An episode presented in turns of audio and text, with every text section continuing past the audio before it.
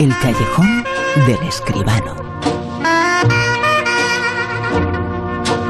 El espectáculo más grande del mundo, el cine, que aquí comentamos, eh, como siempre, en la actualidad eh, con José Manuel Escribano. José Manuel, muy buenas, ¿qué tal? Buenas noches, buenas noches, Bruno, ¿qué tal?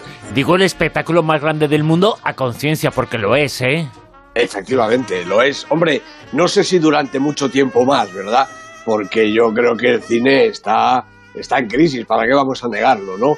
cada vez van menos espectadores a las salas, cada vez se refugian más en sus casas con sus televisores, sus ordenadores y, sus tabletas, pero bueno, cuando suena la flauta, cuando hay de verdad una película importante que lleva a, a, miles de personas a las salas, se produce, desde luego, ese fenómeno. El mayor espectáculo del mundo. No hay nada como una gran película, una buena película, con una sala llena de gente. Eso es fantástico.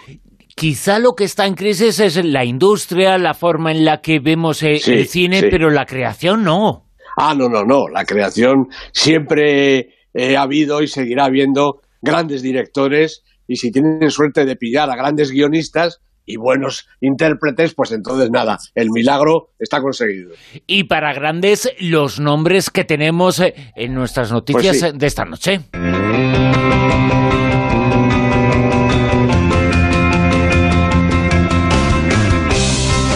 Los eh, Goya van a hacer honor a uno de los grandes, a Chicho Ibáñez de Serrador. Goya de honor eh, que se va a entregar merecidísimo, nadie lo duda. Efectivamente, hombre, es el momento de Chicho Ibáñez Narciso, Ibáñez Serrador, 83 años y este próximo año, a primero del año, Goya de honor. Bueno, la Academia de Cine reconoce el trabajo de este hombre que ha sido cineasta, realizador de televisión, director teatral, guionista y también actor a lo largo de toda su vida. Y reconocen el hecho de abrir el camino a toda una generación de cineastas españoles y también por su contribución al fantástico, el suspense y el terror. Cine no ha hecho mucho, la verdad, el Chicho Ibáñez Salvador, la, residencia en el año 69 y quién puede matar a un niño en 1976, pero en televisión trabajó mucho más eh, dentro de la imagen, claro, creando series como aquella de mañana puede ser verdad, o historias para no dormir, que yo creo que todo el mundo eh, recordamos y todo el mundo conocemos, aunque no lo hayan vivido, ¿no? Y con títulos como El asfalto, historias de la frivolidad, que fueron premiados en, grandes festivales de televisión y, por supuesto, produjo programas míticos como ese inolvidable Un, dos, tres, responda otra vez. Bueno, fue Premio Nacional de Televisión en 2010 y Premio Feroz de Honor de la AIC en 2017. Era le llega el reconocimiento de los Goya de la Academia del Cine, un premio, un reconocimiento absolutamente merecido. Desde luego que sí, este premio va a ser además eh, uno de los momentos importantes eh, en la ceremonia de los Goya, porque la figura de Chicho Ibáñez de Serrador, hay pocas eh, figuras que tengan el 100% de aceptación de todos, y él la tiene, ¿eh? Es verdad, tienes toda la razón. No conozco a nadie que, que no le haya gustado Chicho Iván Senador en, en, sus programas de televisión, en sus series y también en sus películas. Bueno, La Residencia, recuerdo que fue un bombazo espectacular, eh, la película del año en aquel momento dentro del cine español. Y espectaculares son también eh, las películas que dirigió uno de los eh, grandes que se ha marchado esta semana, Bernardo Bertolucci.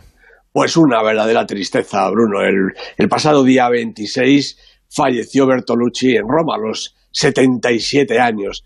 Parte de esa historia genial del cine. Desde los años 60, en el 61 fue ayudante de dirección de Pasolini en Acatone y luego en el 62 debutó como director con La Comare Seca sobre una idea de Pasolini precisamente, ¿no?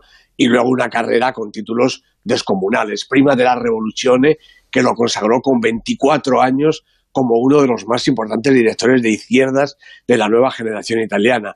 Partner, La estrategia de la araña, El conformista, que fue eh, de alguna manera considerada como su primera obra maestra. Y luego en el año 72 y en el 76, respectivamente, los títulos que lo encumbraron a nivel mundial. El último tango en París y Novecento, esa película Río, esa película extraordinaria. Bueno, las dos realmente, dos obras maestras, ¿no? Luego La Luna, El último emperador, que ganó nueve Oscars. Recordemos, entre ellos el de mejor director y mejor guion, ¿no? El cielo protector, Belleza robada, Soñadores, una película llena de nostalgia, de nostalgia que a mí me resulta de las mejores de, de su última época. ¿no? Bertolucci ganó dos David de Donatello, un BAFTA y el León de Oro de Venecia y la Palma de Oro de Cannes, ambos a toda su carrera. Se ha ido, yo creo que uno de los más grandes creadores de la cultura en general, de la cultura europea y desde luego uno de los más grandes directores de cine de la historia europea y mundial. Desde luego que sí, la figura de Bertolucci es una figura inmensa. Él es eh, la historia del cine porque se lo merecía y porque hizo películas y obras que eran una joya eh, cinematográficamente hablando, pero también eran una joya en la humanización pensar eh, que es el objetivo del cine. lo representa Bertolucci a la perfección. Él es el cine. Efectivamente, un gran director y un intelectual también, como tú muy bien apuntas. Atención a esta película, va a dar eh, mucho que hablar. La película se titula Entre dos aguas. No habéis tenido ustedes vergüenza de decir, de preocuparse ustedes, ni de meterme dinero a mí que está en la cárcel, ni de preocuparse de mis tías. ¡No, señora!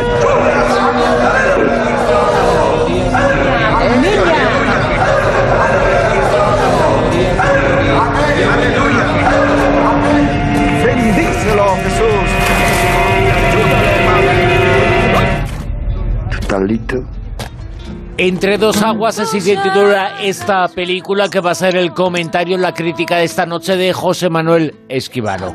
José Manuel, cuéntanos. Pues sí, la película Entre dos aguas la ha dirigido Isaki La Cuesta, la han producido Paco Poch y Rodrigo Ruiz Tarazona, el guion es de Isaki La Cuesta, de Fran Araujo y de Isa Campos, y los protagonistas son Israel Gómez Romero, Francisco José Gómez Romero y Oscar Rodríguez. Eh, bueno, eh, la Cuesta ganó la Concha de Oro en el reciente Festival de San Sebastián eh, con esta película. Recordemos que también la ganó en 2011 con Los Pasos Dobles y la verdad es que la carrera de Isaki La Cuesta está jalonada de reconocimientos, ¿no? La propia piel, Los Condenados, La Leyenda del Tiempo, Cravan versus Cravan, películas que han obtenido premios en festivales y, convocatorias diversas. Se les resisten los Goya, a lo mejor este es el año precisamente. Bueno, yo tengo que confesar que el premio de este último San Sebastián pues me escamó un poco. ¿eh? Es, es, el segundo, como digo, que recibe y además el festival es bastante proclive a consagrar nuestro propio cine. Pero tras ver la película, Bruno, estoy seguro de que Entre dos aguas fue, si no la mejor, una de las más interesantes del certamen. Está protagonizada, como la leyenda del tiempo, por los hermanos Israel y Francisco José Gómez Romero, Isra y Cheito. Hace, hace 12 años, cuando aquella otra película, los dos eran unos críos y su futuro se presentaba problemático. Hoy son hombres y su presente tampoco es muy halagüeño. Aquí hay coherencia total. Bueno, Isra está en la cárcel lo han dejado estar presente en el nacimiento de su tercera hija y asiste atónito, y los espectadores también, al parto, y después vuelve a la prisión. Cheito, por su parte, trabaja de cocinero en la Armada y quiere juntar algo de dinero para abrir su propio restaurante. Cuando Isra luego sale en libertad, lo que desea es encontrar un trabajo pues que le permita vivir medianamente y que su mujer le deje volver a casa. Las dos cosas están difíciles. La mirada de Isaac y la cuesta nace en la orilla del Atlántico, Cádiz, la isla de San Fernando, y se detiene en las figuras que pueblan el paisaje. Es un retrato cercano, lleno de compasión y también de realidad.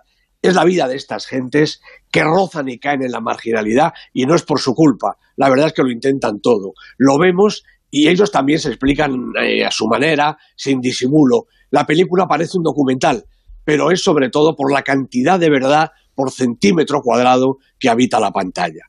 Gracias a la dinámica interior del rodaje, que está lleno de espontaneidad y de agilidad.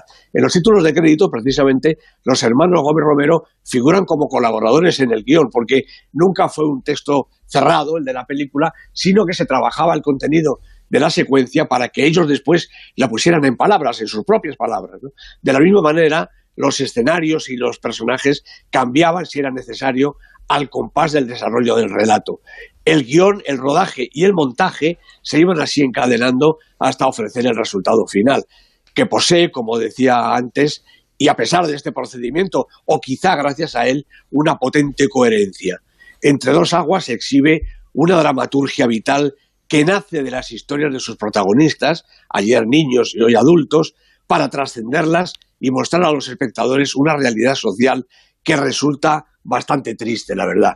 Como dice el propio Isaac y la Cuesta, los caminos de esas gentes cada vez son más estrechos y carentes de posibilidades. Seguramente habrá que esperar a una tercera aparición de Israel Cheito para saber qué ha sido de sus vidas y cómo han logrado esperemos la redención.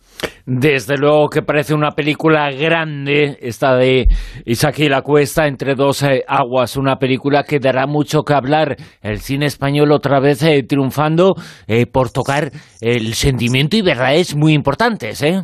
Efectivamente, es que, como dice Isaac y la Cuesta, la peli no es un documental, porque son eh, vidas recreadas eh, absolutamente, ¿no? Lo eran cuando eran unos críos y ha recogido a estos personajes como, como una gran tradición del cine, ¿no? Eh, que se retoma a los personajes años después. Bueno, pues es lo que ha hecho Isaac y la Cuesta para situarlos ahora ya de adultos en el mismo entorno, pero ahora con una realidad social que ya realmente los afecta a ellos porque son las personas mayores que tienen que buscarse la vida. Es una película, es una película tan de verdad que duele, Bruno, realmente importante. Entre dos aguas, el comentario, la crítica esta noche en el callejón de la crítica de José Manuel Esquivano. Vamos ya con el Super 10. La gran lista que nos eh, presenta Escribano aquí semana tras semana que en el día de hoy nos sitúa en el puesto número 10. Bueno, pues este sí que de verdad es un documental, documental español, El silencio de otros, dirigido por Almudena Carracedo y Robert Bajar, una película realmente imprescindible para saber, Bruno, cómo somos. En el 9 el Cascanueces y los Cuatro Reinos, la película de Lasse Hallström y Joy Johnson con Kira Knightley y Morgan Freeman. Ha bajado un puesto en su cuarta semana. ¿Ocho? Bohemian Rhapsody también ha bajado un puestecito. Esta biografía de Freddie Mercury que ha dirigido Brian Singer y protagoniza absolutamente Rami Malek. Cuatro semanas en el Super 10. ¿Siete?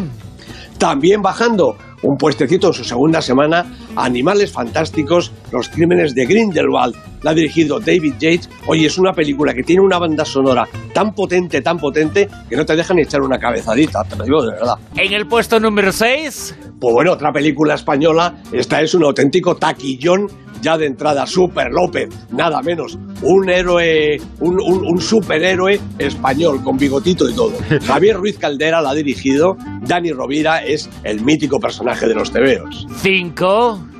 Pues película de la semana, primera semana en el Super 10, El Veredicto, la película de Richard Eyre con Emma Thompson y Stanley Tucci de protagonistas. Cuatro. El Reino, otra película española, como no, Rodrigo Sorogoyen, con Antonio de la Torre, Mónica López, nueve semanas en el Super 10, a un pasito de ser esta película Super 10. Y las nominaciones indican que El Reino va a ser una de las películas importantes. Eh, los eh, premios eh, Ejeda, esta semana se han conocido los candidatos. Pues bueno, sí, es cierto. Parece que El Reino va a ser una de las grandes. No sé si la más grande, pero una de las grandes. No me cabe la menor duda, es una de las favoritas del año. Puesto número 3. Dogman, la película de Mateo Garrone, tres semanas en la lista, las tres aquí en lo alto, en los puestos de honor, con Marcelo Fonte, este protagonista realmente insuperable. El 2. Pues la otra película española que nos quedaba, porque el Super 10, eh, eh, en víspera de los Goya, se nutre del cine español. Petra, una película formidable para mi gusto, la mejor del cine español de este año, dirigida por Jaime Rosales, con esta inmensa Bárbara Leni. Seis semanas ya en el Super 10. Fíjate, en el 4 está El Reino, que se va a llevar muchos eh, premios y muchos eh, coinciden que la película que se encuentra esta semana en el puesto número 2, eh, Petra, es una de las mejores películas españolas de los últimos años y, por supuesto, desde 2018 que se acaba ya. Así lo creo yo también. En el puesto número 1... Bueno, pues esta es imbatible, es que puede que sea la mejor película de la cartelera. Cold War, la peli de Powell Pawlikowski, con Thomas Jott, con Joanna Coolidge, ya multipremiados, todos ocho semanas en la lista, siempre en todo lo alto. Una película formidable, Cold War. Que va a ganar también no pocos premios, ¿eh? No, no, estoy seguro. Los premios del cine europeo están ahí ya y luego llegará el Oscar a la peli eh, de habla no inglesa. Estará entre las cinco finalistas con toda seguridad. Y seguramente, además de estar entre las finalistas, hay muchos factores pero eh, es una de las que más se merece, sino la que más se merece llevarse el Oscar.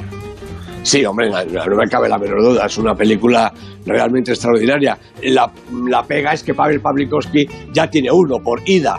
Pero bueno, si los académicos americanos irán fino, igual vuelve a llevarse el Oscar porque realmente se lo merece. Eh, algunos en los Oscar ganan dos. Eh, algunos no, ganan ninguno y se los merecen, pero algunos también ganan dos. Naturalmente que sí, hombre, tenemos ejemplos aquí en España también, eso naturalmente que puede suceder. José Manuel Esquivano, muchísimas gracias, hasta la semana que viene. A ti, Bruno, un abrazo, hasta luego. En Onda Cero, La Rosa de los Vientos.